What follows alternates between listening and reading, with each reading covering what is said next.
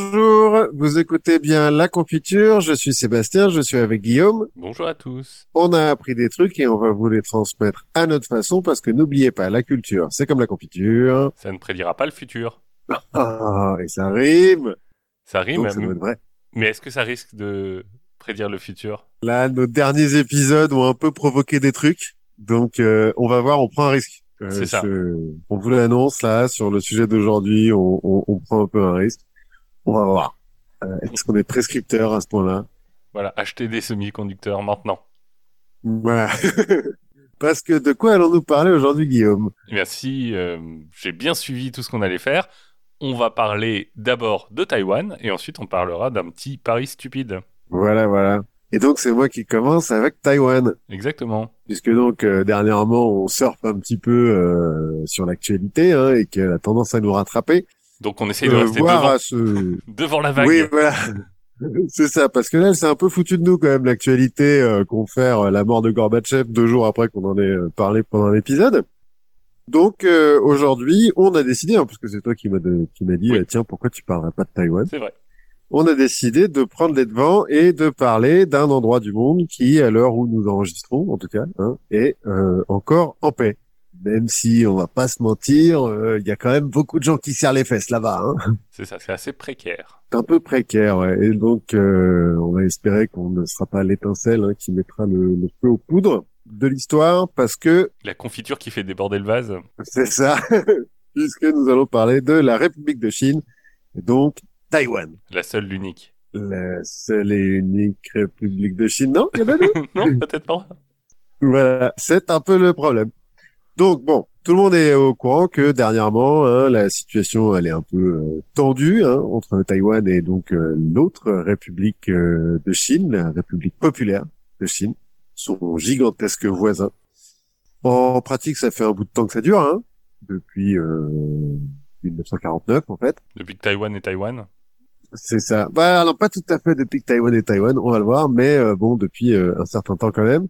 Mais dernièrement, les euh, déclarations et voyages d'agrément de certains Américains ont un petit peu euh, jeté de l'huile sur le feu. Et l'ambition du président de la République populaire de Chine euh, bah, vient un peu crisper tout ça, quoi. Oui, puis bon, il y a eu quand même aussi quelques manœuvres militaires chinoises qui ont un peu jeté de l'huile sur le feu aussi. Oui, oui, c'est ça, c'est ce que, ce que je mets dans l'ambition du président de la République populaire de Chine.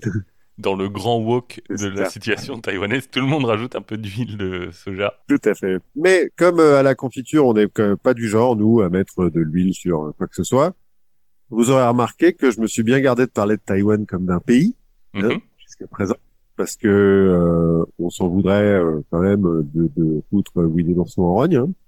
Et donc, euh, il n'y a qu'une seule Chine. Et puis, et puis euh, si on, il veut nous envoyer quelques fonds, on, on est preneur. On peut, oui, cela dit. si la- l'ambassade de, de Chine nous écoute. Et puis, euh, en faisant ça, en fait, je, on respecte aussi les valeurs de la République, hein, puisque la position officielle diplomatique de la France, c'est qu'il n'y a qu'une seule Chine. Comme le donc, rappelait, euh, euh, Taïwan, euh, comme le rappelait euh, la République, c'est moi. c'est ça, tout à fait. Alors, euh, la France n'est pas euh, unique euh, dans ce cas-là. Hein. En pratique, dans le monde, il n'y a que 13 États qui ont des relations diplomatiques officielles avec Taïwan, donc qui considèrent Taïwan comme un pays. Ils sont tous situés en Amérique centrale et dans les Caraïbes. Et le plus gros, c'est le Paraguay. D'accord. Une raison pour ça ou? Je pense qu'ils sont à l'autre bout du monde et que du coup, ils se disent que c'est pas très grave. bon. Eux, et, et puis eux, Oui. ils viennent bien nous parler, donc. euh, Ouais, voilà. Et puis, peut-être que la République populaire de Chine se dit que Trinité et Tobago, finalement, bon, ça va. Oui, et qui peuvent pas faire un gros embargo dessus. C'est- pas très Bah, ils pratique. peuvent. Bon, enfin, ça changera pas grand-chose, quoi. Bon, mais alors d'où ça vient cette histoire? C'est quoi Taïwan et pourquoi c'est si important? D'abord, il faut voir que Taïwan, c'est pas uniquement l'île de Taïwan. Enfin, le, le- la République de Chine, donc ce n'est pas uniquement l'île de Taïwan. En pratique, c'est 160... L'île de Formose, si tu veux. Effectivement. Et alors, euh, là-bas, on, dit Taïwan plus que Formose. Plus que Formose. Oui, on verra d'où ça vient, Formose. Donc en pratique, le- la République de Chine, donc euh, Taïwan, c'est 168 îles réparties sur sept archipels. Donc la plus grande, Taïwan, fait presque 36 000 km, donc c'est à peu près la taille des Pays-Bas, Quand même. qui est pas mal. Alors beaucoup de montagnes, hein, quand même, des 60% de montagnes. euh, Plus qu'aux Pays-Bas. euh, plus, oui, Et euh, ça culmine un peu plus haut. Et en gros, ça se trouve à 160 km au sud-est de la côte chinoise. D'accord. Mais les deux îles principales du comté de Kinmen, par exemple, donc qui appartiennent à la République de Chine, donc à Taïwan, se trouvent respectivement à 5 et 10 km de la Chine continentale. C'est euh, Noirmoutier, quoi, si tu veux. Ouais, c'est ça. On, aurait, on y va à la on nage. aurait pu faire un pont. Voilà, c'est ça. Bon, on a aussi toute une tripotée d'îles coralliennes dont certaines sont à peine plus grands que jardin, hein, euh, dans la mer de Chine, euh, en gros, dans la mer de Chine méridionale même, parce qu'en fait la mer de Chine, euh, c'est- plusieurs. Comme par exemple les îles Spratly, qui sont euh, en pratique plus proches des Philippines que de Taïwan, enfin de Formose, ou de la Chine d'ailleurs. Il se trouve aussi que géologiquement, l'île de Taïwan, c'est considéré comme une continuité de l'archipel japonais. Et euh, les îles euh, d'Okinawa, Ryukyu et tout, effectivement, euh, vont presque jusqu'à Taïwan. Ce qui a donné un petit peu des idées aux Japonais, on va y revenir. Ils ont souvent ce genre d'idée. hein. Ouais, c'est ça. Mais on va y revenir un peu plus tard. Pour les îles Spratly, là, d'ailleurs, et euh, certaines autres îles euh, qui sont au milieu de rien. Hein, qui c'est le nom posent d'un, un- d'un- c'est le nom d'un local, j'imagine. Oui, sûrement. Elles ont plusieurs noms différents. J'ai gardé Spratly parce que c'est plus facile à prononcer. c'est celui que tu sais prononcer. Voilà. En fait, ce, en dehors de, de l'ego euh, de Winnie l'ourson, on a un petit peu un problème d'eau territoriale avec tout ça et d'accès aux ressources qui sont dans ces eaux. Alors euh, la pêche, bien sûr, mais aussi euh, le gaz et le pétrole qu'on a trouvé, par exemple, aux alentours des îles Spratly. Et pour essayer de, de récupérer le, le bousin, la Chine euh, continentale, donc la République populaire de Chine, a construit euh, une série d'îles artificielles sur des récifs. En fait, ils ont ramené plein de sable. Ils ont appelé ça la Grande Muraille de Sable. Ils y ont construit des aéroports, des immeubles et tout, en disant bah voilà, chez euh, nous. nous on y habite, c'est chez nous, donc on a le droit de faire ce qu'on veut dans l'eau. Non, parce que les îles Spratly, la plupart, il y a rien dessus quoi. Ah, Il quand y avait rien. Maintenant, il y a des aéroports aussi en face. Et... Non? Non, non, non, parce qu'elles sont trop petites. Enfin, Ah tu oui. vois, genre, tu peux rien mettre dessus, quoi. C'est, c'est trois bouts de cailloux qui dépassent à peine de l'eau, quoi. Mais la Cour permanente d'arbitrage de la Haye considère que euh, c'est pas une façon de faire. On ne construit pas des îles sur les eaux territoriales de ses voisins pour euh, récupérer les eaux territoriales. Donc euh, non. Et donc, euh, les gens qui habitent là-bas, ils sont sur les îles, ils sont chinois finalement? Enfin, oui, ils sont chinois de toute façon, euh, quel que soit le point de vue. Quel que soit le point de vue, ils sont chinois. En fait, sur les îles Spratly, j'ai pas trouvé s'il y avait vraiment des habitants. Et sur la grande muraille de sable, bah, il y a des gens qui bossent et qui doivent y vivre un petit peu parce que c'est un peu loin de tout, mais euh, genre, il n'y a pas une, une longue tradition. Euh, Oui, non, bien sûr. Mais, mais du coup, euh, ils vivent, c'est une enclave en fait. Ouais, un peu, si on veut. Enfin, je pense que, bon, c'est- la Oui. police, euh, le commissariat de police sur les îles Spratly, euh, bah, n'existe pas. Parce que, encore une fois, j'ai même pas trouvé s'il y avait un bâtiment. Parce que encore, Spratly. oui, mais des- sur la muraille de sable euh, non plus, il y a peut-être pas de commissariat, puisque de toute façon, c'est la République populaire de Chine et que là-bas, hein, les gens savent se tenir. Tout à fait, parce qu'ils sont notés. Il y a des chances qu'il y ait que des militaires, en fait, hein, en pratique. Bon, mais euh, on n'est pas là pour faire de la géographie non plus, hein, parce que c'est comme une, une sous-science. Donc, on va revenir euh, à l'histoire. Voilà. Ça, c'est pour nos amis géographes. On doit bien avoir des géographes qui nous écoutent. Puisqu'on avait des botanistes. voilà, on on n'a pas encore parlé botanique là, mais Non, mais je, non, ça fait longtemps qu'on a, la prochaine fois. On d'accord. reparlera un petit peu de botanique. Bon, donc, historiquement, d'où ça vient, ce problème entre Taïwan et la Chine? Tu me connais, j'ai voulu mettre un petit peu de contexte et donc euh, revenir euh, aux origines de la chose. Et donc, tout commence au néolithique. Ah, Quand, à environ 4000 ans euh, avant Jésus-Christ, quand des peuples proto-austronésiens quittent euh, la baie de Hangzhou, en Chine, c'est Mhm. euh, en gros juste en dessous de Shanghai, enfin Shanghai actuel hein, à l'époque, euh, bien sûr, pour s'installer donc ces peuples proto-austronésiens sur l'île de Taïwan.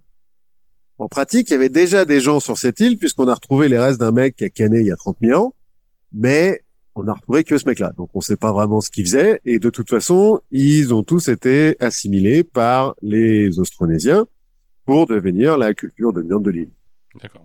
Je sais pas, moi j'imagine qu'à l'époque il y avait des dragons, enfin des dragons de Komodo et des trucs. euh, Alors c'est possible, j'ai pas trop fait euh, le, le côté euh, zoologique de la chose, mais en tout cas il y avait des mecs. Certains des Austronésiens de Taïwan ont continué leur périple et sont allés coloniser euh, les Philippines, l'Indonésie et Bornéo. par exemple. Mhm. Il y a une théorie out of Taiwan qui prétend que tous les peuples de ce coin-là euh, viennent de Taïwan. Laisse-moi deviner, c'est des gens de Taïwan qui ont cette euh, théorie. Un peu, mais euh, il semblerait qu'il y a des preuves un peu scientifiques de ça. Notamment euh, linguistiques, parce qu'ils parlent quand même tous des langues qui sont dérivées euh, des langues euh, austronésiennes de Taïwan. Bref, y a le- les autres austronésiens sont restés sur Taïwan et ont, euh, au fil de- des temps, euh, créé différentes euh, tribus qui vivent euh, en harmonie avec la nature, euh, sur, dans la jungle taïwanaise. D'accord. C'est une- Ah oui, c'est vraiment la jungle. Ah ouais, ouais, ouais, ouais. Taïwan, c'est euh, 2000% d'hydrométrie, euh, 24 000 degrés par jour. Enfin, D'accord. c'est la jungle, les mecs qui vivent à poil, ça va très bien, quoi. Ok. Et ça, ça dure pendant environ 6000 ans. D'accord. Parce que il semblerait que jusqu'au XVIe siècle, euh, ces tribus aborigènes, parce que donc on les appelle des aborigènes, hein, Mhm. ont pu vivre peinards sur leurs îles parce que l'empire du milieu, euh, qui est sait que l'île est là, hein, elle est quand même pas très loin, donc tu la vois, tu vois. Mais euh, les Chinois se sont dit, bon, en fait, on s'en fout, on a déjà beaucoup à faire chez nous. Ouais, et puis des autres îles avec la jungle, il y en a partout. Oui, voilà, c'est ça. Une île de plus avec de la jungle et des montagnes, merci, mais vous pouvez la garder. Hein, merci les sauvages, euh, mais c'est bon. En fait, à part des pirates et des pêcheurs qui s'installent temporairement au sud de l'île de temps en temps pour euh, faire une pause, personne vient visiter cette île jusqu'au XVIe siècle, donc en 1542 précisément, quand les Portugais découvrent, Comme on dit en Europe. comme on dit en Europe, voilà, l'île et la baptisent Formosa, D'accord. ou Formose. D'accord. Donc c'est portugais, Formosa. C'est portugais. Alors, on ne sait pas trop si c'est en référence au pape Formose, qui est le premier pape euh, portugais. Le premier à s'appeler Formose. Le seul d'ailleurs. Peut-être le seul mec qui s'appelait Formose. Alors, peut-être qu'il a changé de nom euh, quand il est devenu pape, cela dit. Ah oui. Cardinal Formose, tu vois. D'accord, ouais, il est devenu Benoît un truc ou, ou Jean Ouais, machin. ou Pie III, ou, Ouais. ouais. C'est soit ça, soit parce que Ilia Formosa, ça veut dire belle île en portugais, et ils ont dû trouver ça joli. Ok, c'est mignon. À côté, il y a mignon. l'île Alors, cela dit- le- Enfin, on a, on a belle île en mer, hein. je veux dire, c'est pas plus con comme nom, cela dit. Complètement. Alors cela dit, ils se sont pas arrêtés, hein, les mecs, parce que ils étaient en route vers le Japon, ils ont vu une île, ils ont fait oh elle est jolie, hein, ouais super, tiens note ça. Euh... Mets un bout de drapeau, on dit que c'est à nous. Ah non même pas, ils essayent même pas de dire que c'est à nous, juste ils le mettent sur une carte. Ah c'est oui, une jolie île, la jolie île. C'était joli, mais pas suffisamment pour que on vienne y mettre notre drapeau. Ouais voilà.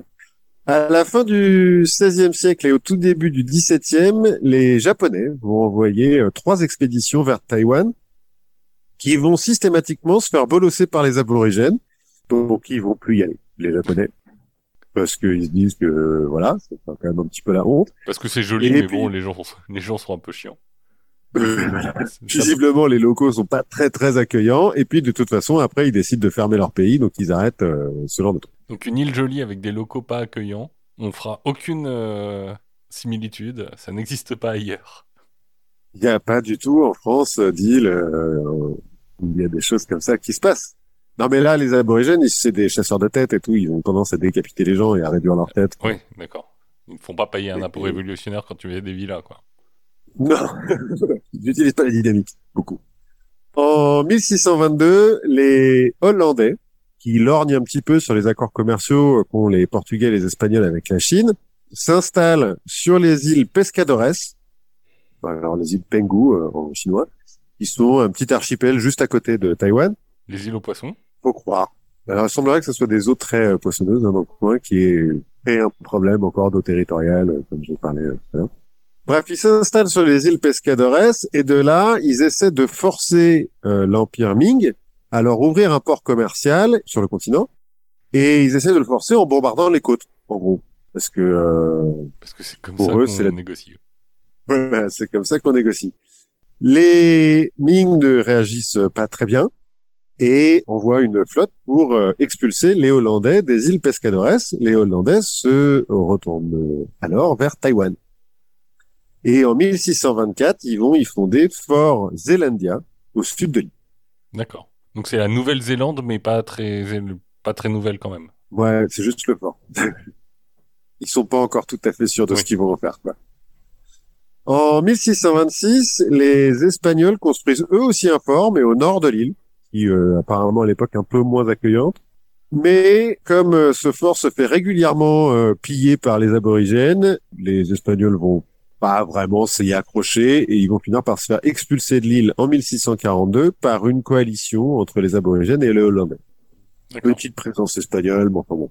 On commence à avoir les trucs où on a tous les Européens qui se mettent au même endroit et, et qui Ouais, c'est ça, ils essayent un petit peu, puis ouais, non, bon, il y a déjà des Hollandais, euh, ouais, tant pis. Donc les Hollandais, ils ont un comptoir au large de la Chine, mais les Ming ne les laissent toujours pas pénétrer les ports chinois. Donc euh, ça leur fait une belle jambe, bon. Mais ils s'arrangent en commerçant avec les pirates chinois, qui, euh, bon, pillent et rançonnent un petit peu tout ce qui passe dans le détroit, hein, c'est des pirates, mais font aussi beaucoup de contrebande les Européens s'en servent comme euh, bah, euh, comme voie commerciale euh, illégale, plus ou. Enfin, Mhm. Comme voie d'accès. euh, ouais. La seule façon pour les Hollandais de faire du commerce avec euh, le- la, la Chine continentale, c'est les pirates. Ces pirates qui, euh, du coup, euh, profitent vachement de la situation. Hein. Euh, Leur business, il est florissant, quoi. Ouais, c'est même plus vraiment des pirates du coup, c'est des contrebandiers. Ah bah si, ils continuent. C'est- Alors c'est des contrebandiers, ouais, mais ils continuent, tu vois, pour pas perdre la main. Oui. euh, Ils rançonnent un petit peu tout le monde. euh, Ils se font payer un, font payer une taxe de hum, sécurité à- aux pêcheurs et à tous les bateaux, quoi. Des bons pirates, quoi, tu vois. Et c'est plus ou moins accepté en fait par les Ming parce que bon, ils ont besoin quand même un petit peu de certaines des marchandises euh, européennes et euh, ça fait longtemps qu'ils font ça avec le Japon aussi, avec qui ils sont pas censés commercer. Mais enfin bon, Bon, voilà. De temps en temps, il y a des trois trucs qui passent. Ah, il se trouve qu'au Japon, il y a des mines d'argent et que à l'époque en Chine, on est très friand d'argent métal. Donc il faut bien le faire rentrer d'une façon ou d'une autre. Quoi. Oui. Déjà, un, ça permet de s'arranger avec la réalité, puis on a vu que les pirates étaient assez puissants aussi euh, en Chine à par certains moments. Ben justement, le chef des pirates à l'époque, c'est un certain Zheng Zilong. Un type qui est originaire de Fujian, c'est la province en Chine qui est en face de Taïwan, qui s'est barré de la maison familiale à 18 ans pour s'engager dans la marine marchande, qui a vécu à Macao où il s'est converti au catholicisme et a pris le nom de Nicolas Gaspard. Voilà. Qu'il l'a pas gardé très longtemps parce qu'ensuite il est parti au Japon où il s'est marié et il a eu un fils avec une japonaise et avant de s'engager dans la piraterie et en 1625 euh, le chef des pirates de l'époque meurt et donc Zenzilong euh, bah, reprend la couronne si on Mhm. veut et c'est le roi incontesté des pirates en mer de Chine il commande 400 jonques et 10 000 hommes Ça va.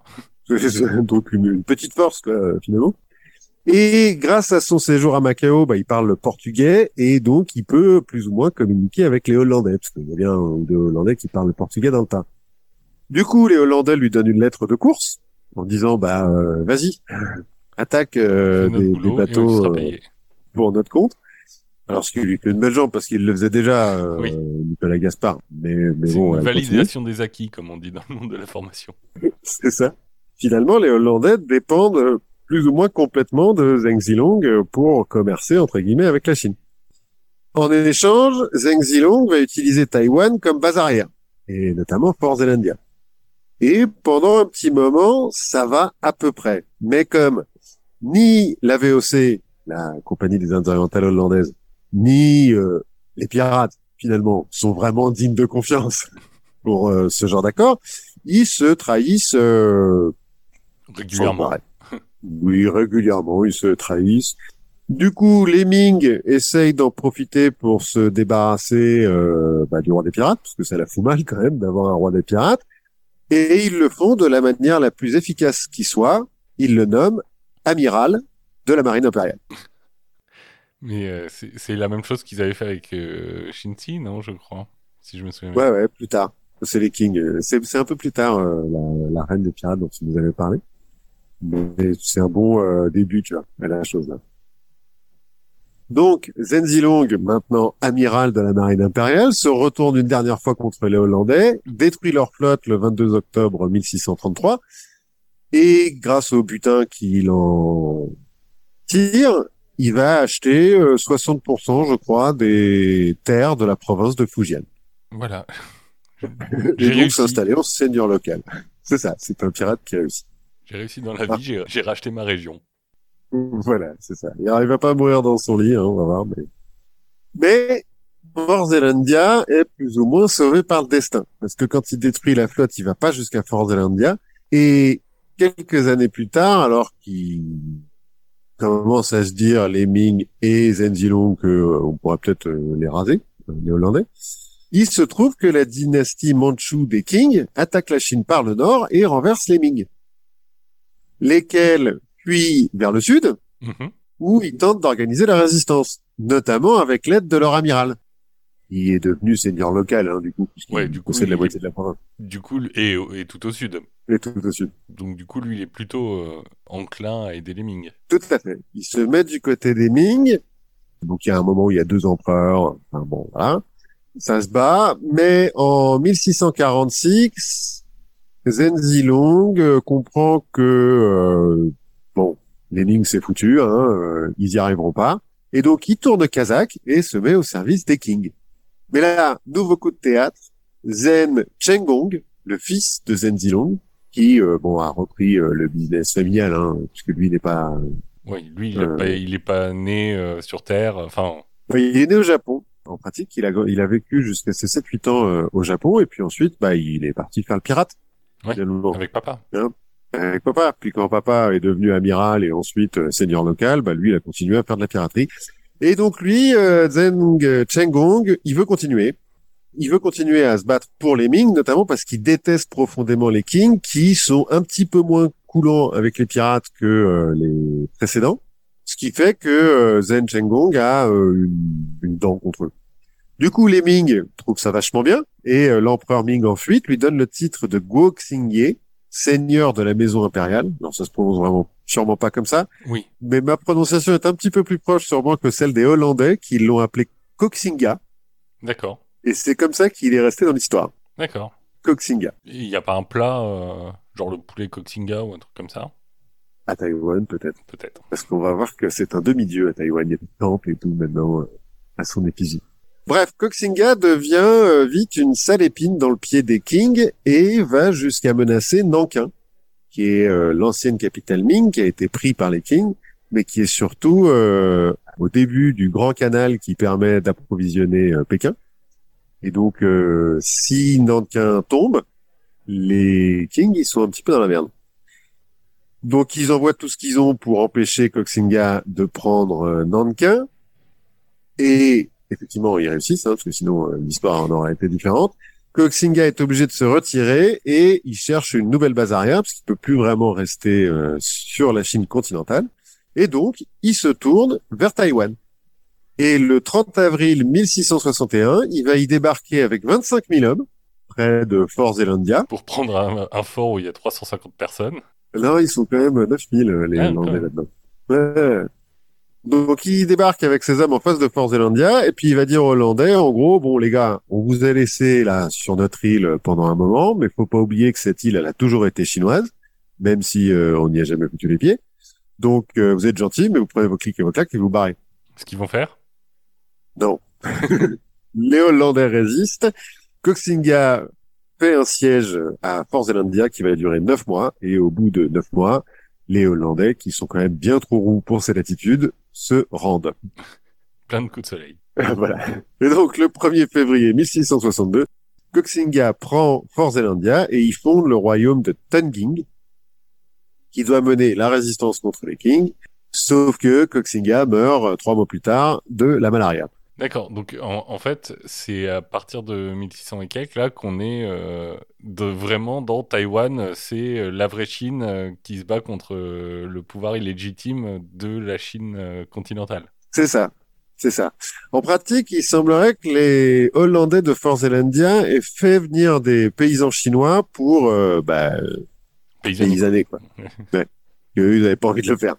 Mais euh, on parle de, de quelques milliers de personnes à tout péter, quoi. Koxinga, donc il vient avec ses 25 000 soldats et ensuite il va en faire venir de, une bonne centaine de milliers de, de- des paysans chinois de la province de son père. Donc je disais, euh, son père est pas mort dans son lit. En fait, il devient otage des kings à un moment donné. Ils lui disent, dis donc, euh, dis à ton fils d'arrêter les conneries là parce que ça devient relou. Il essaye, Koxinga veut rien entendre et euh, donc euh, les kings Dans leur grande mensuétude, dans la grande clémence des... Enfin non, c'est pas des Mongols, c'est une- C'est des Mandchous. C'est des Mandchous. Mais ouais, ils exécutent euh, Zheng Zilong. Voilà. Bon. Donc, Koxinga meurt, mais Zheng Jing, son fils, prend sa succession. Malgré le fait que Koxinga a voulu le faire exécuter quelques mois plus tôt. Bon, enfin bon, euh, voilà. Il y a de l'eau qui est passée sous les ponts. Euh, voilà. Il semblerait que Koxinga, en fait, il était un peu instable euh, mentalement et qu'il avait un peu l'exécution facile. Ce qui est en général une bonne combinaison avec être roi des pirates. Ouais, c'est ça. Donc une certaine propension à la violence. Alors, on sait pas trop. Certains prétendent que euh, c'est parce qu'il avait la syphilis. Euh, c'est pas une, une hypothèse qui a vraiment été vérifiée. C'est pas une excuse, c'est pas vraiment vérifié. Hein, Cela dit, pas les gens, euh, même si vous avez la syphilis. Non, non, non. Cela dit, c'est quand même devenu un héros donc pour la République de Chine, pour Taïwan, parce que c'est le fondateur de Taïwan, mais aussi pour la République populaire de Chine, puisque c'est celui qui a viré les Hollandais euh, d'un territoire chinois, et aussi pour le Japon, parce qu'il est né au Japon et que euh, on va en reparler un peu plus tard, mais ça leur donne des idées. Oui, on sait jamais. On sait jamais. Mais donc, le royaume de Tenging, pendant une vingtaine d'années, va euh, rester indépendant sous le, le, contrôle du fils de Koxinga, et il va euh, se développer ce royaume et surtout continuer à faire des razzias sur les côtes euh, chinoises. Parce que bon, finalement, euh, ça reste des pirates les mecs quoi. Hein, sont beaux se battre euh, pour la résistance, ça reste des pirates. Les kings réagissent avec la mesure qui les caractérise en ordonnant l'évacuation totale de tout le littoral en face de Taïwan des centaines de milliers de personnes qui sont obligées de se de partir et de se déplacer 100 km plus loin. Le sens de la mesure. Pour ne plus être sur le littoral. Voilà, c'est c'était efficace, cela dit. Ça ça coupe un petit peu les, les ressources du royaume. Euh, et à mon avis, là, il y en a pas, il y en a pas un qui va construire une paillote sur la plage. Peut-être. On, respecte un peu. le problème, c'est que voilà, le, le, le Manchou a une petite tendance à l'exécution facile aussi. Donc bon, si t'acceptes pas ce qu'ils disent, euh, voilà. Puis finalement, les Kings euh, se disent qu'il faut se débarrasser euh, de, de, cette épine dans le pied, et en 1682, ils envoient un certain Shi Leng, un ancien lieutenant de Koxinga, à la tête d'une flotte de 238 navires, 21 000 soldats, pour prendre d'abord les îles Pescadores et ensuite Taïwan. En pratique, la bataille des îles Pescadores détruit presque entièrement la flotte des Zeng, qui du coup se rend, le, roi, hein, nomme son fils Zheng Kezang euh, roi, sauf que le Zheng Kezang en question a 12 ans. Et donc, euh, quelques mois plus tard, c'est la fin de la résistance, les kings ont gagné et ils commencent par rapatrier tous les paysans qui sont sur Taïwan vers la Chine continentale. ce qui ne doit pas être terrible pour le développement local.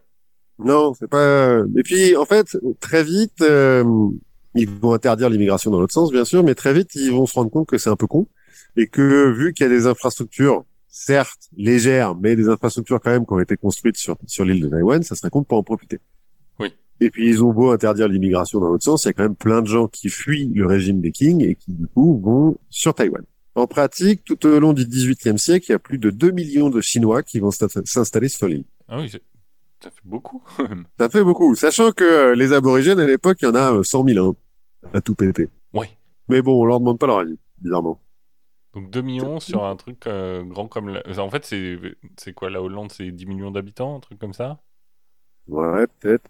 Alors, euh, alors à l'époque, ça va encore, mais maintenant, Taïwan, c'est un peu... Comment dire La densité de... Ouais, la densité de population est un peu élevée. Sur l'île, les tribus aborigènes des plaines sont assimilées plus ou moins de force euh, à la culture euh, king, qui s'installe donc. Et ceux qui ne sont pas assimilés rejoignent leurs cousins des montagnes et des jungles de la côte est, où alors déjà il y a rien qui a été construit et puisque à chaque fois qu'il y a des mecs qui y vont, ils finissent décapités, bah, les kings finissent par dire bah y allez pas. Oui, on va faire une, une, réserve et puis voilà. C'est ça, c'est ça. En gros, ils mettent une frontière et ils disent bah, vous n'avez pas le droit de vous installer de l'autre côté de la frontière, c'est les aborigènes, laissez-les tranquilles. De toute façon, ils vont vous décapiter, donc euh, pas chier les gars. Vous n'avez pas le droit, mais bon, si vous prenez le droit, euh, comptez pas sur nous pour vous défendre. C'est ça, c'est un peu vrai ce que c'est péril quoi. Ils essayent, alors le, bien sûr, la frontière, elle est un peu euh, discutable, hein. c'est au milieu de la jungle en plus, et puis les aborigènes, ils s'en foutent de la frontière. Ils font tellement chier les Kings que les Kings vont appeler cette période tous les trois ans une révolte, tous les cinq ans une rébellion. Les aborigènes sont, euh, comment dire, accueillants. Et entre-temps, une grève de la SNCF. C'est ça. il n'y a pas encore de train, on va voir euh, quand est-ce que le train arrive. Et puis, en 1871, bon, tout se passe plus ou moins bien, hein, mais en 1871, un navire du royaume de Ryukyu s'échoue sur la côte est de l'île et comme d'hab, la majorité de l'équipage se fait tronçonner par les aborigènes. L'année suivante, le Japon, qui a conquis entre-temps le royaume de Ryukyu, qui était euh, jusque-là indépendant, va à Pékin demander... C'est pas là où ils ont inventé le karaté Peut-être. C'est là où il y a Okinawa et tout. Ouais, c'est peut-être là où ils ont inventé le karaté, euh, justement pour se défendre des, des, des Japonais qui attaquaient. Bah, ça n'a pas très bien marché, visiblement. Bah, c'est quand même l'art de se défendre avec ses points contre des mecs qui ont des épées, quoi. Donc, enfin. Ouais, mais bon. Même si t'es même si es fort, euh, en face t'as des mecs qui ont des épées, quoi. Ouais. Et les armures. C'est ça. Donc les Japonais l'année suivante, donc en 1872, vont voir les Kings pour demander réparation pour les marins qui se sont fait trucider. Les Kings leur répondent que à l'époque, ces marins, ils n'étaient pas japonais puisqu'ils étaient au royaume de Ryukyu euh, qui était indépendant et que de toute façon tout le monde sait que les aborigènes de Taïwan c'est des malades et donc il faut pas y aller. Hein? Donc euh, bah vous avez qu'à vous en prendre qu'à vous-même. Le Japon euh, dit bah d'accord, on va faire justice nous-mêmes. En 1874, ils envoient 3000 soldats sur la côte euh, nord-est de l'île. Tâter de l'aborigène pour aller tâter de l'aborigène. Et quelques mois plus tard, alors que 900 d'entre eux sont déjà morts de la malaria et que à chaque fois qu'ils ont pu voir les aborigènes, ils se sont pris des flèches dans l'œil, ils abandonnent. Et ils rentrent euh, un peu humiliés, penauds, vers le Japon. Et ils vont se suicider. Et ils vont se suicider. En 1894, le Japon déclare la guerre à la Chine pour une histoire de contrôle de la Corée et de la Mandchourie. Bon, ça n'a a priori rien à voir avec Taïwan, mais les Kings se font dérouiller et donc euh, en 1895, quand le Japon et la Chine négocient euh, un traité de paix, un cessez-le-feu, les Japonais disent "Eh, cette petite île là que vous avez l'air de vous en foutre, donnez-la nous." C'est pas une c'est pas une question. non, c'est pas vraiment une question. Et euh, les Kings disent "Oui, bon bah d'accord." Et donc à partir de 1895, l'île de Taïwan et les îles Pescadores sont annexés par l'Empire du Japon. D'accord. Les notables taïwanais, qui se sentent un petit peu trahis par les kings, fondent la République de Taïwan pour organiser la résistance. Bon, sauf quand elle ne survit que cinq mois, cette République de Taïwan, parce que les Japonais font pas trop dans la dentelle euh, face à une résistance armée. Mais les colons chinois et les aborigènes vont continuer à se révolter régulièrement, bah, tous les trois ans de révolte, tous les cinq ans de rébellion contre euh, l'envahisseur euh, japonais. Au début, ça leur coûte tellement cher aux Japonais de maintenir l'ordre. il y a plus de soldats japonais qui vont mourir pendant les premières années de l'occupation de Taïwan que pendant la guerre contre les Chinois en 1894. Ça leur coûte tellement cher qu'en 1897, ils vont débattre de la possibilité de vendre Taïwan à la France. En mode, euh, oui, si, si, je vous jure, c'est hyper bien. Vous êtes déjà au Vietnam, c'est pas loin, vous, vous saurez vous y faire. Suis sûr qu'on peut faire pousser du vin. Ouais, pas de problème. Bon, ça ne se fait pas. Et Taïwan devient la première colonie japonaise en Asie du Sud-Est. Et les Japonais essayent d'en faire une colonie modèle, et donc la gèrent comme toutes les colonies sont gérées dans le monde à l'époque, euh, qu'elles soient japonaises, françaises ou anglaises. Donc euh, citoyens de seconde zone, assimilation forcée, police partout, justice nulle part, tout ça, tout ça quoi. Mais ils ont construit des chemins de fer. Donc euh, finalement, ça va, hein, hein Les bienfaits de la colonisation. C'est ça. Non, mais c'est exactement pareil. Hein. Tu, je détaille pas parce que c'est vraiment exactement la même chose. Les Chinois vont assez vite euh, arrêté les rébellions enfin, au bout d'une dizaine d'années, notamment parce que les Japonais leur donnent des avantages.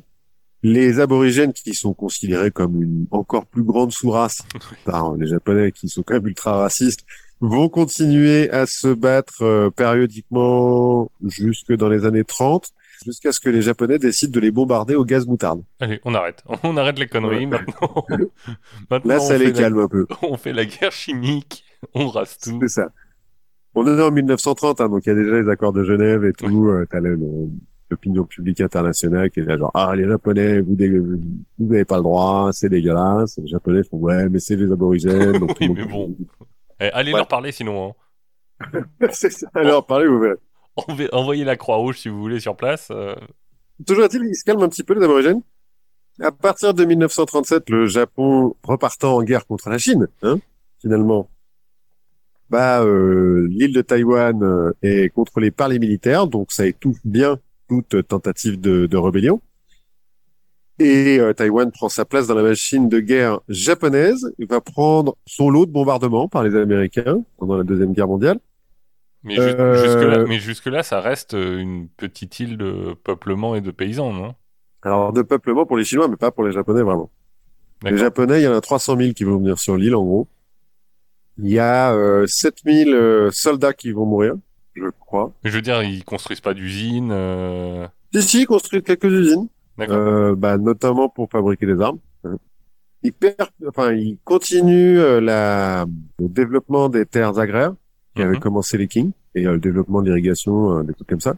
Ils construisent des chemins de fer et des usines dans lesquelles ils font bosser les Chinois et les Aborigènes, euh, enfin, colonie, quoi.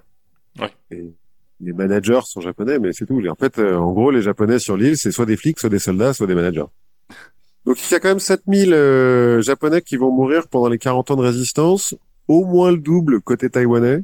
En fait, euh, on a, ils ont pas vraiment compté côté taïwanais, mais c'est sensiblement euh, supérieur. Puis j'imagine que côté aborigène, euh, l'état civil est assez lâche. Oui, c'est plus compliqué. Cela dit, c'est pas des batailles rangées hein, contre les aborigènes, c'est surtout de la guérilla dans la jungle. Cela dit, euh, la- l'armée japonaise va se rendre compte que les aborigènes sont quand même vachement forts pour se battre dans la jungle, et donc ils vont les enrôler dans l'armée, dans des unités spéciales euh, commando, des unités de guérilla euh, spécialisées euh, dans le, le milieu jungle. Et l'un d'entre eux, l'un de ces soldats aborigènes de l'armée japonaise, va continuer la guerre tout seul sur une île indonésienne jusqu'en décembre 1974. Donc c'est un, un Soit d'Onoda. neuf mois de plus. C'est neuf mois de plus que Hiro Onoda. Et ce mec-là ne parlait ni japonais ni chinois. Ce qui est encore plus compliqué pour lui dire d'arrêter. C'est ça. C'est ça. Mais donc en décembre euh, 1974, on a retrouvé sa cahute euh, quelque part sur une île. et On lui a dit c'est bon vieux, tu peux arrêter. On va, Regarde. attends, on va te trouver un aborigène qui n'existe plus. C'est ça. À la fin de la Deuxième Guerre mondiale, comme euh, négocié par Chiang Kai-shek euh, à la conférence du Caire en 1943, le Japon rend Taïwan à la Chine et 90% des 300 000 Japonais vivant sur l'île sont rapatriés vers le Japon. Donc tu vois, c'était pas vraiment une, une Oui. colonie de peuplement pour les Japonais. Mais il y en a qui restent. Il y en a quelques-uns qui restent. Les Japonais avaient fait la même chose quand ils ont pris Taïwan. Ils ont proposé aux Chinois de repartir sur le continent. Mais il y en a à peine 5% qui sont partis. Vu la propension des locaux à se révolter, le Kuomintang de Chiang Kai-shek place immédiatement Taïwan et toutes les îles contrôlées euh, par les Japonais avant sous contrôle militaire. Parce que ça a tellement bien marché avant que on garde la même solution. Bah, euh, le Kuomintang, euh, il a, il a pas grand chose à envier aux Japonais, hein, côté, euh, Côté négociation avec Clémence. voilà. Et en fait, ils ont plutôt bien fait de faire ça parce que un an après la fin de la deuxième guerre mondiale, la Chine ton, reprend la guerre civile qui avait été un petit peu arrêtée euh, par l'arrivée des Japonais entre les communistes et donc le Kuomintang. Et début 1949, il est clair pour tout le monde que les communistes vont gagner et que donc si Chiang Kai-shek euh, et euh, le Kuomintang veulent résister, il faut qu'ils trouvent une autre base arrière. N'écoutant que son courage, Chiang Kai-shek démissionne de la présidence du Kuomintang et de la République de Chine et se barre vers Taïwan avec un peu plus de 100 tonnes d'or et environ un demi-million de soldats. Donc c'est Coxing Abyss. Un petit peu, ouais, si on veut, c'est ça. Il, il reprend. euh, Alors, il prend aussi euh, d'autres euh, trésors, un petit peu euh, des, des objets, certains un peu chelous. Ah bon? Vous chercherez si vous voulez. Ouais, il y a une espèce de, de un rocher en forme de chou. Mais c'est de la jade en fait, donc c'est quand même un peu précieux, mais c'est un rocher en forme de chou, quoi. Si, si, je vous jure, c'est important. c'est hyper précieux, les gars. Il y a un bol aussi en jade. Enfin, bon. Des trucs qui sont là, tu fais, ah bon? Vous- En partant de Chine, c'est le seul truc que vous avez pensé à prendre. Plutôt que le même poids en munitions ou... Ouais, c'est ça. je- Ok. En octobre 1949, la Chine continentale est totalement aux mains des communistes et Mao fonde la République populaire de Chine. Et un million et demi de partisans du Kuomintang supplémentaires sont évacués vers Taïwan. Et la dernière ligne de résistance des euh, républicains, enfin du Kuomintang, s'installe sur l'île de Kinmen, dont j'ai parlé euh, au début, celle qui est euh, à 5 km des côtes Mhm. s'installe avec 7455 mines terrestres. Ils vont mettre partout sur la plage. Et des tanks américains que les Américains leur ont prêté, parce que voilà, sais pas comment faire. D'accord. Donc ils s'installent là, mais ils peuvent pas repartir euh, non plus. Bah, C'est-à-dire que les mines sont du côté de la Chine, quoi. Ouais, mais à un moment, eux, s'ils veulent aller vers la Chine, c'est pareil. Ouais, mais euh, là, le but, c'est pas vraiment de, de retourner tout de suite vers la Chine. Pour l'instant, c'est de couvrir les arrières. Il y a quand même 10 000 soldats de l'armée rouge qui vont débarquer sur les îles Kinmen euh, fin octobre et qui va donc, euh, vont, pour la plupart, sauter sur des mines. Ouais, mais tu vois, t'as 7500 mines 10 000 Ouais. soldats Bon, bah, tu peux te dire qu'il y en a un sur quatre qui, peut passer. Oui, mais bon, après, t'as les tanks et puis les Oui. mecs qui sont dans les bunkers, quoi. Vrai. Donc, en gros, en trois jours, les 10 000 soldats se font décimer, là. Et euh, la République populaire euh, est, euh, est forcée de temporiser avant de retenter l'assaut vers euh, Kinmen puis vers Taïwan, ce qui laisse suffisamment de temps aux mecs bah, pour installer plus de mines. Et surtout, en juin 1950, la guerre de Corée commence et Chiang Kai-shek, euh, qui entre-temps a refondé le Kuomintang sur Taïwan et a bien installé son pouvoir, euh, il n'y a pas de problème, va voir les Américains en leur disant que ça serait quand même dommage de se faire prendre à revers par des communistes euh, depuis une petite île juste au sud de la Corée. Oui. Nous, on est quand même vachement anticommunistes aussi. Et donc le président Truman fait ouais, c'est vrai ça. Bon, bah on va signer un accord, pas de problème. Et donc c'est le début de l'accord de euh, protection mutuelle entre Taïwan et les États-Unis. Mais les États-Unis qui reconnaissent pas Taïwan. Pas comme un pays, non, Pas comme... mais qui la défendent quand même. Parce qu'on n'est pas une hypocrisie près. ça fait partie euh, du statu quo dont on va parler euh, à la fin. Bref, il y a donc maintenant une flotte américaine qui défend Taïwan, et donc euh, la... les accords de défense mutuelle sont signés en 1954, et des soldats américains sont stationnés sur l'île jusqu'en 1965, à la suite euh, de... jusqu'en 1965. Du coup, la République populaire de Chine se dit, ouais bon, euh, ok, on peut pas y aller tout de suite, donc euh, on va attendre un peu. Mais euh, nous, euh, notre but, c'est quand même de récupérer toute la Chine. C'est aussi le but de la République de Chine. Hein. Le Kuomintang euh, veut récupérer toute la Chine. Bon, là, ils peuvent rien faire, mais... Oui, le, les- le rapport de force n'est pas complètement équilibré. Non, mais bon.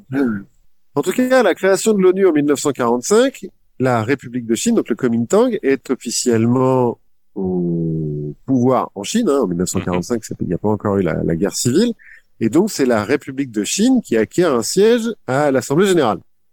Mais en 1971, les choses ont un peu changé. Les Chinois sont, enfin les Chinois du continent sont un peu engueulés avec l'URSS. Du coup, les Américains disent ouais, bon, on peut peut-être être potes. Du coup, On sait, on sait jamais. et donc, le 25 octobre 1971, l'Assemblée générale de l'ONU vote la résolution 2758 qui intègre la République populaire à l'ONU, parce que jusqu'à présent, la République populaire de Chine ne faisait pas partie de l'ONU, et surtout vire Taïwan. D'accord. Mais parce que pendant 25 ans, c'était Taïwan qui occupait le poste de la Chine. Enfin, le Ouais. siège de la Chine. Ah oui.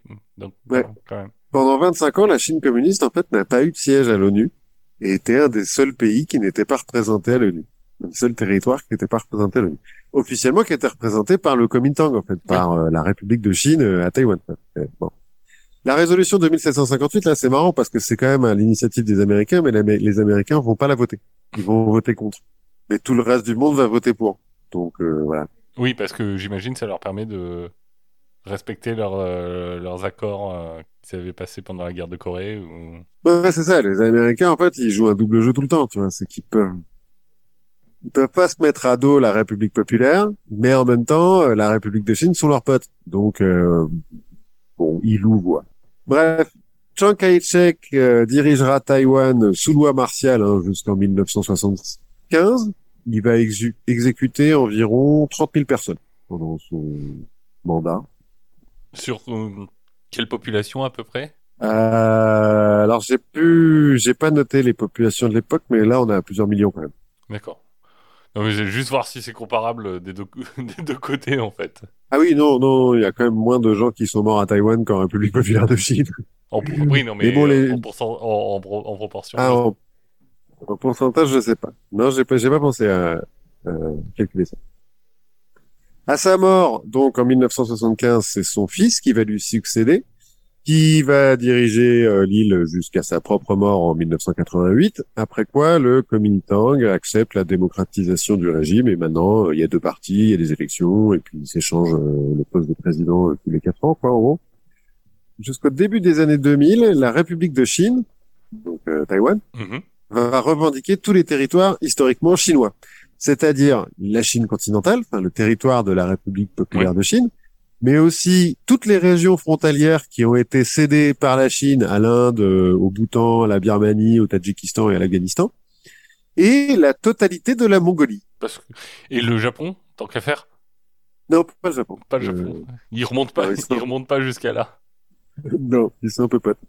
Mais ouais, la Mongolie euh, sous les kings était euh, chinoise, et donc les mecs disent bah non, c'est à nous encore.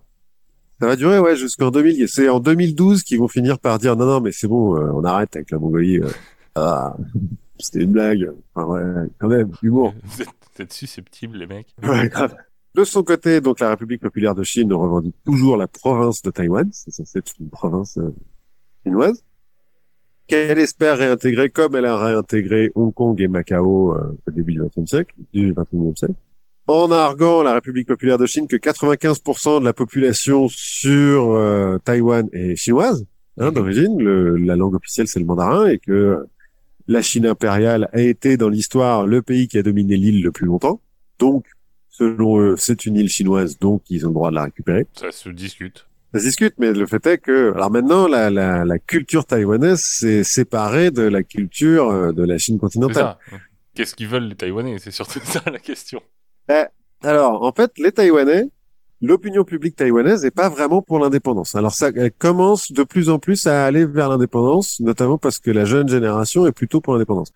Quand on leur fait des sondages à trois réponses possibles, c'est-à-dire indépendance, intégration à la Chine ou on garde le statu quo, de euh, bah on n'est pas vraiment un pays mais en fait on fait ce qu'on veut et euh, voilà, c'est le statu quo qui gagne à plus de 50%. D'accord le statu quo qui est quand même une sorte d'indépendance.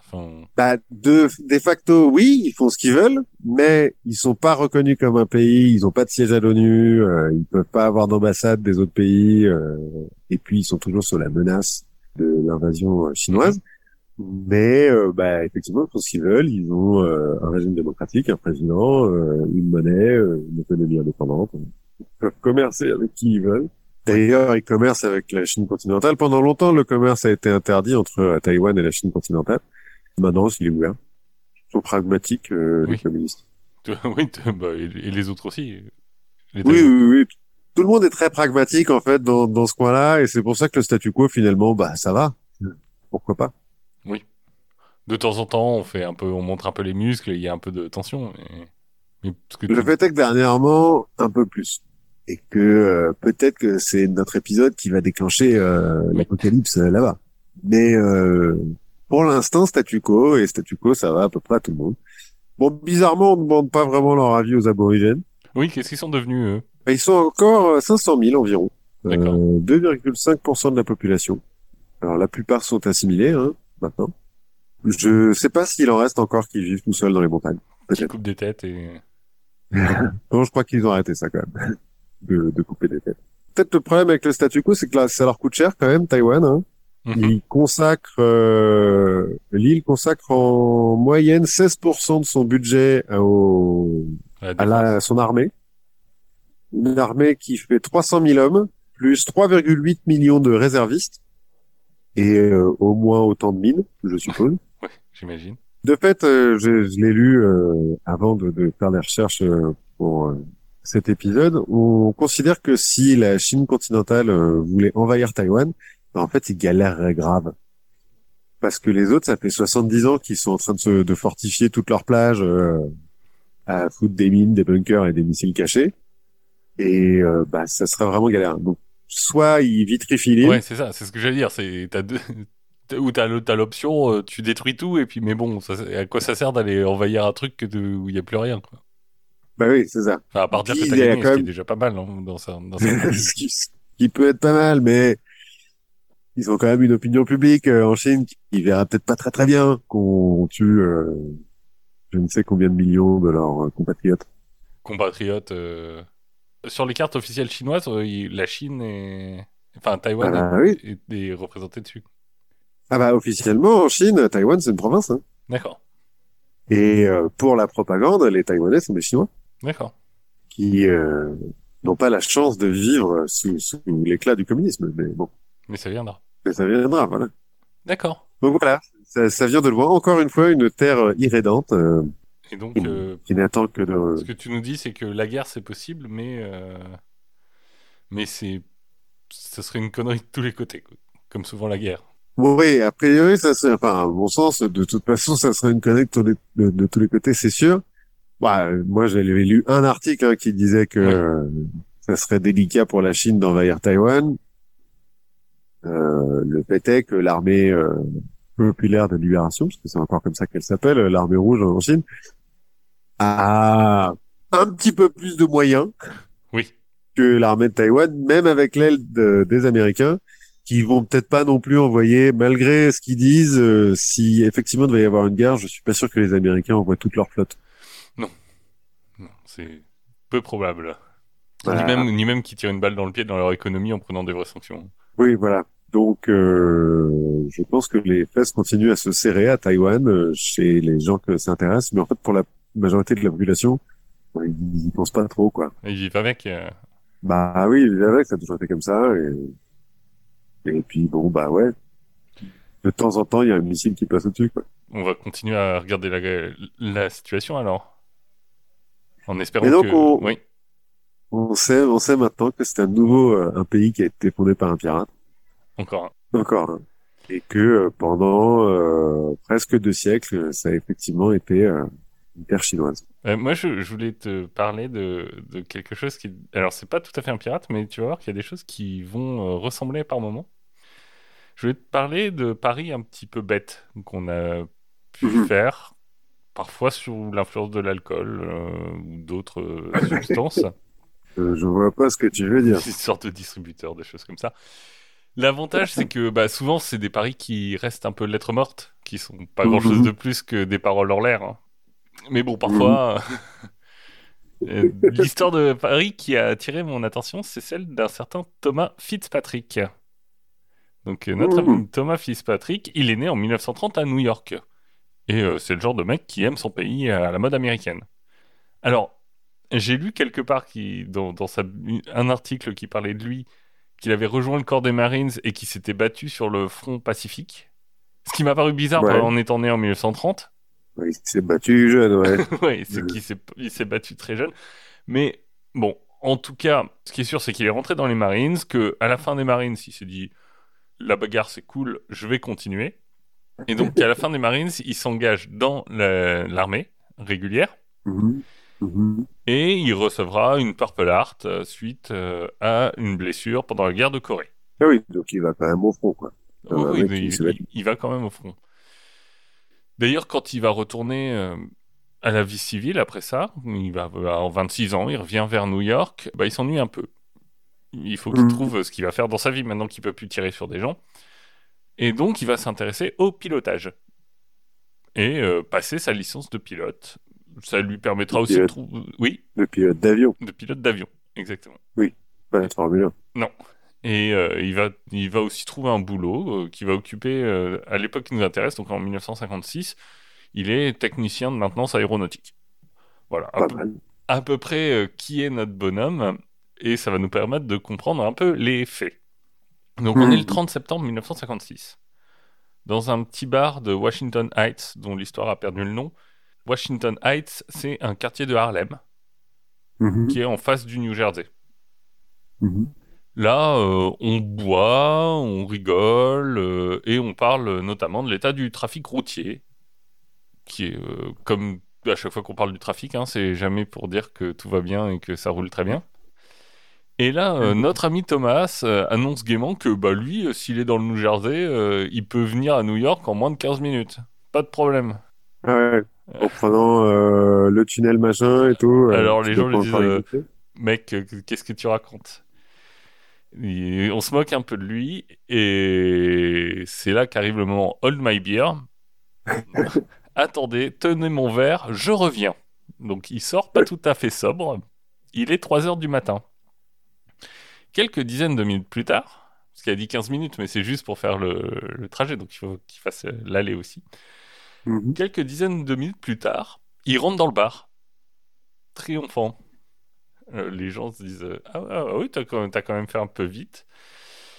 Ils sortent avec lui dans le bar pour découvrir, bien garé devant le bar, son avion. Ah ouais, parce qu'il il aurait pu juste passer une demi-heure dans la ruelle derrière et revenir en disant je suis allé dans le New Jersey quoi. Non, il non, a ramené une preuve qu'il est allé bah, il, a, il a ramené son avion. un avion. oui, bon. Il avait prévu d'atterrir dans un parc pas très loin. Mais vu que c'est la nuit, on, les parcs c'est pas hyper bien éclairé, donc il voyait rien. Donc finalement, il s'est euh, il s'est posé dans l'avenue Saint-Nicolas, donc euh, directement dans la rue, qui est pas très large, mais qui, est- qui a l'avantage de pas lui laisser beaucoup de chemin à pied. Bah oui. Trop qu'à trop faire. Euh, les riverains vont être tellement étonnés que pour le coup, ils penseront que l'aéronef a été juste amené là par camion hein, pour faire une blague. ah, personne croit qu'il a vraiment atterri ici. Alors, faut, faut se dire que euh, se poser dans une rue relativement étroite de New York, en évitant les voitures, en évitant les immeubles, en évitant les, les lampadaires. Alors, le New York Times veut parler d'un exploit aéronautique. Mhm. Le sergent de la police de l'air, qui est chargé de l'enquête, dira que réussir un tel atterrissage, c'est de l'ordre d'une chance sur 100 000. Ouais, mais quand t'es bourré, ça fait une chance sur un million. Et, une donc chance ça fait un une million, chance sur ça- deux. Et une chance sur un million, ça fait une chance sur deux, c'est ce que j'avais écrit. Ouais. Au final, le propriétaire de l'avion, euh, ouais, parce qu'en fait, c'est pas son avion vraiment à lui, hein, c'est plutôt un avion qu'il a trouvé là sur le tarmac euh, à 3h du Ah, matin, en plus, il a volé un avion. ok, cool. va euh, pas porter plainte. Il va dire bon respect mec, tu, me ramènes mon avion, tu me ramènes mon avion et puis on te dit rien. Et euh, le juge sera euh, impressionné par la précision du geste au point finalement de ne lui donner qu'une amende de 100 dollars. Ce qui Ah, fait ça va. ce qui fait 1000 dollars de nos jours. hein. Ouais, mais il avait fait un pari avec les mecs du bar, donc trouve, il les avait gagnés, les 100 dollars. Je pense que c'est vraiment un pari pour dire euh, genre ah ouais ah ouais pas cap. Ouais, d'accord. Il avait même pas de blé, quoi. Il a même pas gagné du fric. Deux ans plus tard, notre pilote est encore dans un bar parce qu'il aime bien ça. Oui. Et que j'imagine, comme beaucoup de fois, il raconte son exploit aérien. Bien sûr. Il se vante un peu. Mais dans l'assistance, il se trouve qu'il y a un homme qui. Alors, l'histoire veut qu'il vienne du Connecticut. Je ne sais pas si c'est vraiment intéressant, mais je l'ai noté. Cet homme qui dit Mais ouais, bien sûr. Bien sûr, on va te croire. Ouais. Et, et il commence à un avion York. Ouais. Mm. Le ton commence à monter un peu. Et notre ami Fitzpatrick se barre en claquant la porte. Il revient une heure plus tard. Son Cessna est garé bien sagement devant l'Amsterdam Avenue. Enfin, enfin euh, son Cessna. Enfin, on- Encore une fois, la notion de propriété. Bref, Non, mais chez les pilotes, c'est différent. Bref, il a recommencé. Il l'a fait une deuxième fois, sauf que cette fois il est moins tard. Il y, a des, il y avait des gens dans la rue, genre un motard qui raconte qu'il a dû zigzaguer pour l'éviter. Un chauffeur de bus qui dit euh, Vous vous rendez compte, moi, si j'avais dû expliquer à mon patron que j'ai eu un accident avec un avion, pourquoi je serais passé? Oui. Cette fois-ci, euh, Fitzpatrick fait un peu moins le malin. hein. Euh, il s'est, euh, il s'est barré et il se rendra à la police que le lendemain. Avec la gueule de bois en mode quoi? J'ai fait quoi Non. Parce que il se trouve qu'en plus que ça, étrangement, sa licence de pilote avait été suspendue la première fois. Oui. On peut comprendre et que bah il l'avait pas renouvelé. Non, Il s'est dit euh, non, j'a- j'arrête les conneries en avion. euh. Donc ça plus euh, le délit de fuite plus la récidive, il va quand même euh, prendre un peu de prison. Il va y passer six mois. Ah, c'est pas cher payé. hein. Et c'est la fin de sa carrière de pilote. Il mourra euh, en, je sais plus, en, à 79 ans, donc en 2009. D'un accident de voiture. Voilà, donc c'était c'est l'histoire de, de, de, de Hold My Beer, le pari débile, qu'on fait deux fois. Ouais, c'est bien con quand même, comme pareil. Ouais. Ça devait être un très bon pilote, mais c'est bien con. Une chance sur 100 000. Non, mais c'est surtout que ça aurait pu hyper mal tourner. Parce que, bon, il plante l'avion, il se plante lui, ok, mais s'il se plante dans le bus, là, par exemple, et qu'il y a 40 personnes dans le bus, bah, c'est fini, Ouais, quoi. imagine. Enfin, moi j'ai déjà vu des, des avions dans New York essayer de se poser. Ça s'est beaucoup moins bien passé. Quand est-ce que tu as vu ça? Ouais, en septembre, il y a, Ah, oui. il y a une Une vingtaine d'années. Ouais, mais ils avaient raté l'avenue. Euh... C'est ça. Mais oui, euh, imagine, c'est même pas, c'est même pas un, un bus où il y avait. En fait, au début, il la première fois, il s'est dit tiens, je vais me, je vais me poser sur la cour d'une école. Bon, alors, euh, ce qui est bien, c'est qu'à 3 heures du matin, ça va. Mais tu, tu te prends un bâtiment. euh, Ouais, c'est ça. Tu prends un bâtiment. Non, mais ou même, il y a des gens, enfin, tu vois, le- le- les ailes d'un avion, euh, ça peut faucher des gens, quoi. Oui, Ou s'il avait raté son, son freinage, il se rentre dans un immeuble, euh, ouais, ça, c'est pas... ça aurait pu être vachement plus grave, quoi. c'est peut-être Heureusement euh, que, le dieu des gens sous. c'est ce que j'allais dire. Heureusement que Dieu veille sur les alcooliques. Euh, pour les empêcher de faire trop de bêtises. Ouais, euh, mais il vaut mieux euh, s'empêcher soi-même de faire ce genre de bêtises. euh, si vous nous écoutez, ne volez pas d'avion. Oui, alors ne volez pas l'avion et euh, c'est peut-être pas euh, tout le monde n'est peut-être pas au courant, mais si on n'a pas le droit de boire avant de conduire des voitures, on n'a pas le droit de boire non plus avant de conduire des avions. Eh ben, je sais pas en fait. Ah, si si, je crois que c'est quand même bien interdit. hein. De manière générale, t'as pas le droit de faire grand-chose quand t'es bourré. hein. Légalement, non, c'est vrai. Oui. Enfin, si t'as le droit de t'enrôler dans l'armée, par exemple. Oui, ça tu peux, c'est vrai.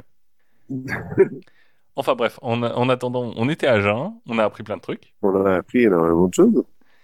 et euh, on se retrouve la fois prochaine. Euh, En attendant, n'hésitez pas à nous laisser des commentaires, à laisser des notes, euh, plein d'étoiles. Euh, n'hésitez pas à euh, écouter les autres podcasts du label Podcut. Il y a un- deux nouveaux qui sont sortis.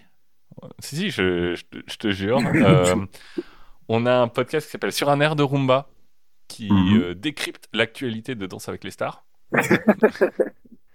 Et on a un podcast euh, qui s'appelle Choix Pitre, qui est dans la lignée de Watchlist, qui est un podcast de recommandations littéraires, qui, Ah. est, euh, qui est fait collectivement par euh, les gens du label. Voilà, donc euh, n'hésitez pas, et puis nous on se retrouve la prochaine fois. Ouais, à la prochaine fois.